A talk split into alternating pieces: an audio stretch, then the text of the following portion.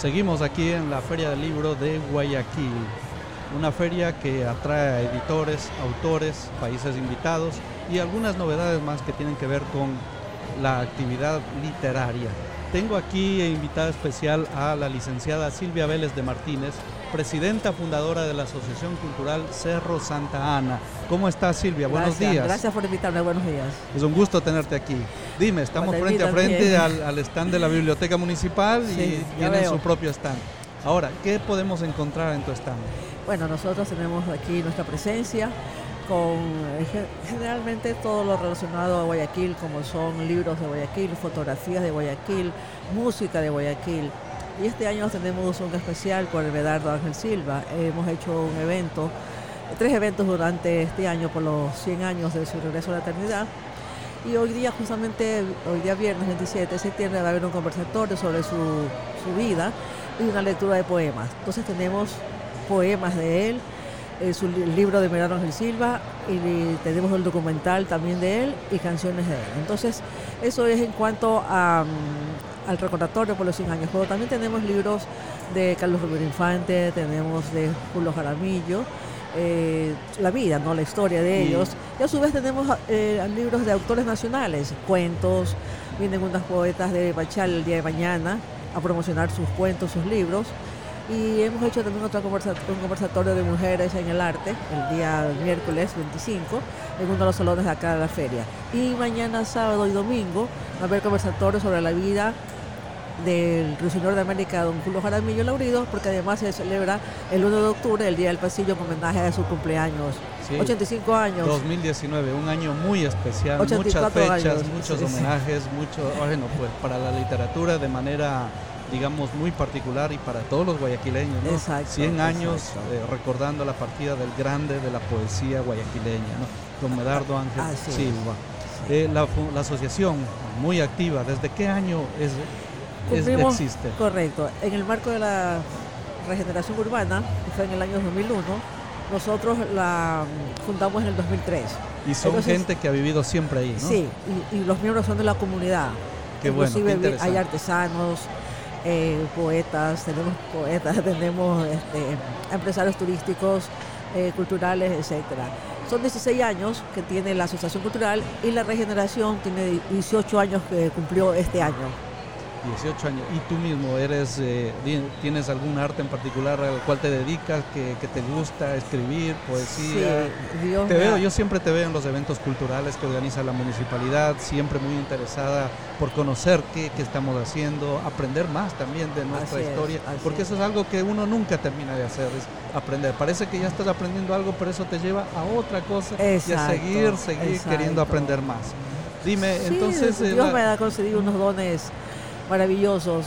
Eh, yo pinto, escribo, soy periodista, me también eh, como diseñadora, decoradora de interiores, también soy diseñadora de ropa, de carteras, en fin, yo estoy en todas las artes en general y, trato siempre de estar con los mejores. Por ejemplo, pertenezco al coro municipal con la directora Striachi. Siempre estoy con los mejores porque eh, la cosa es aprender, pero de aprender de, lo, de los que se pueden aprender realmente. Sí, de hecho, como decía, e, esto es algo muy, muy, muy interesante. Eh, como digo, yo, yo te hice esa pregunta porque te he visto siempre en el museo y también en el coro. Entonces, Fuimos compañeros en algún momento de líderes.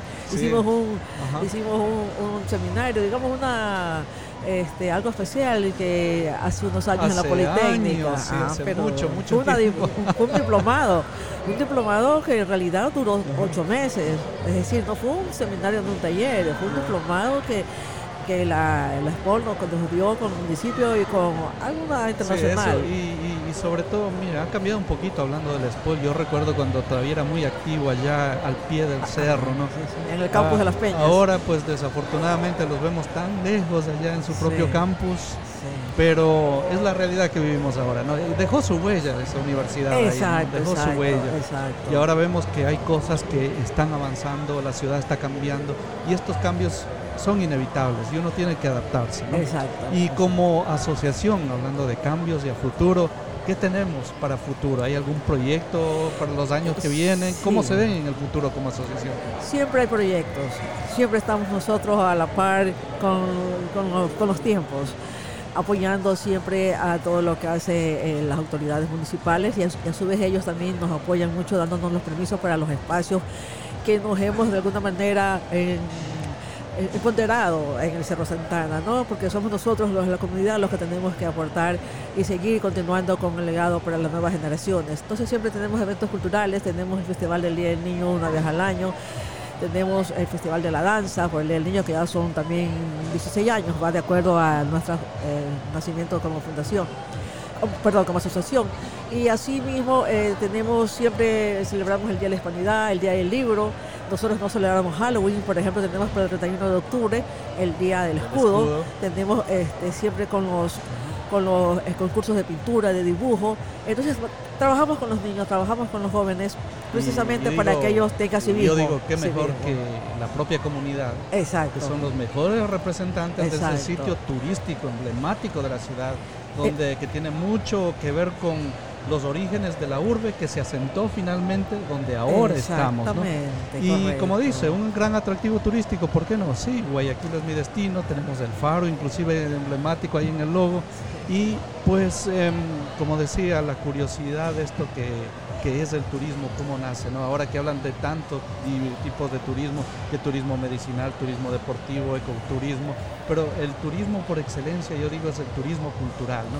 Cuando el ser humano se desplaza desde su lugar de residencia habitual hacia otros lugares del mundo para conocer otras culturas y para, aprender. Ha sido un gusto tenerte aquí con nosotros, Silvia, y éxitos para su asociación y que sigan adelante como muy buenos representantes del cerro. Gracias. Gracias, a usted, gracias a usted, querido compañero y colega. Muy amable. Estamos a las órdenes. Gracias. Buen día. Igualmente.